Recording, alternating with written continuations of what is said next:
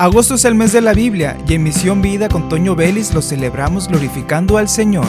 Durante los 31 días del mes estudiaremos textos seleccionados según el capítulo correspondiente al día en el libro de Proverbios, así que quédate para escuchar el mensaje de Dios. Bienvenido. Bienvenidos a Misión Vida, soy Toño Vélez y ya estamos en el día 11, capítulo 11 de Proverbios y lo celebramos, continuamos celebrando este mes de la Biblia y estamos muy agradecidos y contentos con el Señor. La verdad es que es una bendición lo que hemos leído. Cada día aprendemos algo nuevo y cada día decimos, Señor, gracias por tu palabra, porque nos ayuda en el diario vivir, nos ayuda a enfrentar las situaciones. Los proverbios en verdad transforman la vida porque es palabra que viene del Señor. Y bueno, comenzamos con el versículo 1 en la nueva traducción viviente es la que hemos estado usando durante estos capítulos, así que muy recomendada ahora en el mes de la Biblia, y dice de la siguiente manera, el Señor detesta el uso de las balanzas adulteradas. ¿Cómo somos en la repartición de dinero, en la repartición de ganancias, en la repartición a la hora de vender algo? Queremos sacar ventaja de la persona a la que estamos vendiendo, que nos dé un pago y nosotros seamos injustos. Ahora, aplicándolo en más áreas de la vida, ¿cómo es usted en el trabajo? ¿Cómo es usted en su oficina? ¿Acaso está rindiendo lo que se le está pagando? ¿Está siendo usted justo con su patrón por lo que él le da de pago? ¿O cómo es? ¿Es injusto usted? Vea que no es una situación tan fácil. El Señor detesta el uso de las balanzas adulteradas. Y bueno, adaptándolo a la vida, me trae esto a la mente. ¿Cómo somos en el trabajo? Y continúa el versículo. Pero se deleita en pesas exactas. El Señor en lo justo se deleita, aunque no saquemos tanta ventaja. En verdad, hay una ventaja que el Señor está viendo y nosotros no lo vemos en el momento. Y Dios bendice esa obra de nuestra vida. Dios bendice lo que hemos hecho bien. ¿Por qué? Porque Él dice que se deleita en las pesas exactas. El Señor se deleita en lo bueno, se deleita en que seamos justos, seamos honestos y demos lo que es, no menos. Es más, si usted da un poco de más, el Señor lo bendice a usted. Y no tiene que ser una bendición monetaria.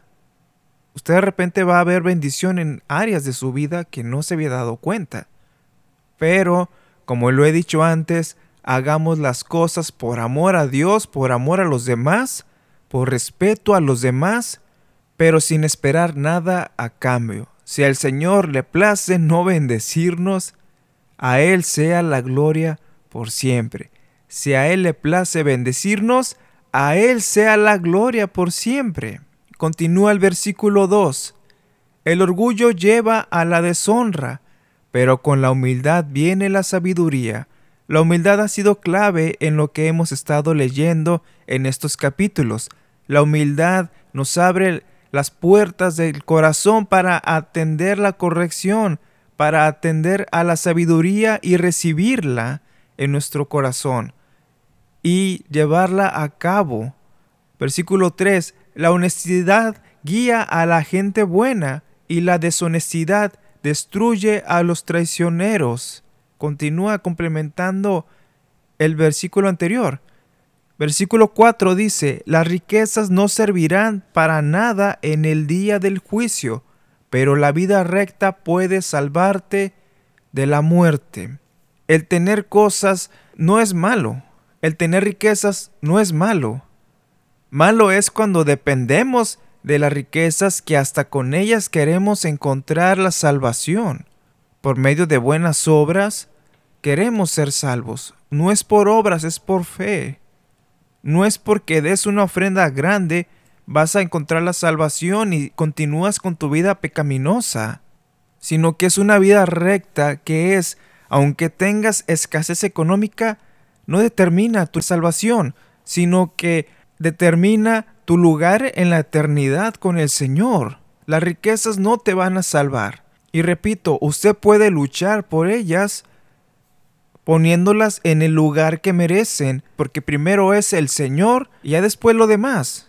Pero el afanarse por encontrar las riquezas puede ser dañino para su corazón.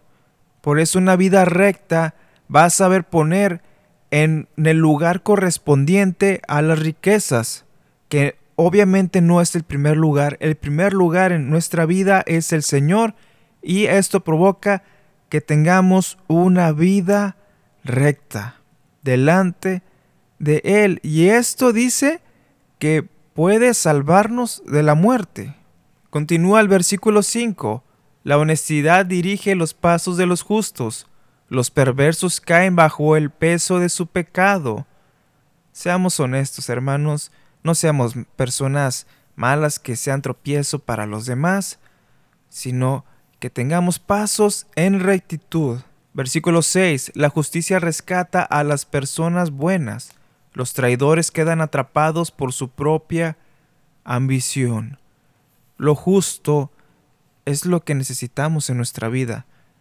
El afanarnos a más puede hacernos, como dice aquí, traidores que quedan atrapados por su propia ambición. Personas que por tener más y más dejan a otros sin alimento. Son tropiezo a otros maltratan a otros porque se afanan, se obsesionan y ponen al Señor en segundo o tercer plano y eso no está bien delante del Señor. Versículo 7. Cuando los perversos mueren, sus esperanzas mueren con ellos, porque confían en sus propias y deficientes fuerzas. Por lo que tienen, por lo que han ganado, por quienes son, dependen de ello y no dependen del Señor. Y es lo que debemos de hacer, depender completamente del Señor. Porque el Señor es nuestra fuerza, nuestra esperanza, nuestro pronto auxilio en las tribulaciones. Versículo 8. Los justos son rescatados de dificultades y éstas caen sobre los perversos. Los justos aquí abarca mucho, desde la forma en que nos comportamos, como hablamos, todo eso nos libra de malas consecuencias porque estamos haciendo el bien, no hay nada que nos puedan tachar, no hay nada que provoque una mala consecuencia de nuestras acciones porque no las hay. Estamos haciendo las cosas con rectitud, debemos de hacer las cosas con rectitud y el Señor también lo ve. Ahora, para terminar, porque esta parte es muy importante. Versículo 9. Los que no tienen a Dios destruyen a sus amigos con sus palabras, pero el conocimiento rescatará a los justos. ¿Un hijo de Dios puede destruir a alguien con sus palabras? ¿Un hijo de Dios puede tomar ventaja de alguien que está débil emocionalmente y destruirlo con sus palabras? Por supuesto que no. Estamos rodeados de personas que no tienen al Señor y personas que tienen al Señor y que aún así hacen esto. Y no está bien delante de Dios. No está bien que nosotros pisoteemos, destruyamos a nuestros amigos con nuestras palabras. Es que yo soy una persona que dice las verdades cuando se deben de ser. No, no es así. Claro que hay que reprender, claro que hay que corregir, lo hemos visto en los episodios anteriores. Pero al grado de destruir a una persona, no está bien. No está bien ponernos en la actitud de, si yo me propongo, yo destruyo a esta persona, yo la hago sentirse terrible diciéndole todas sus verdades. Eso no es de un hijo de Dios. Pero el conocimiento rescatará a los justos. Es importante, hermanos, que atendamos este último llamado. No podemos ser de aquellos que destruyen a sus amigos con sus palabras. Tenemos que edificar en las personas. Tenemos que hablar con amor y sanar a, a los que están dolidos por algo. ¿Somos un sitio de demolición o un proyecto de construcción? ¿Qué somos? Nuestras palabras marcarán la diferencia ¿Y cómo serán nuestras palabras? ¿Armas de destrucción o herramientas de edificación, sanidad? Palabras que sean de amor, de hombres que hablan con la palabra. de hombres que conocen también la palabra de Dios, que lo usan para sanar, que la usan para corregir en amor. ¿Es usted así? Debemos de ser así, porque el Señor así lo hace. El Señor es justo y es recto, pero no hace las cosas para destruirnos. La reprensión de Dios va a ser primero con amor, y esa es la que nos corresponde a nosotros. Habrá un juicio venidero para quienes rechazan a Dios. Pero usted no está rechazando a Dios.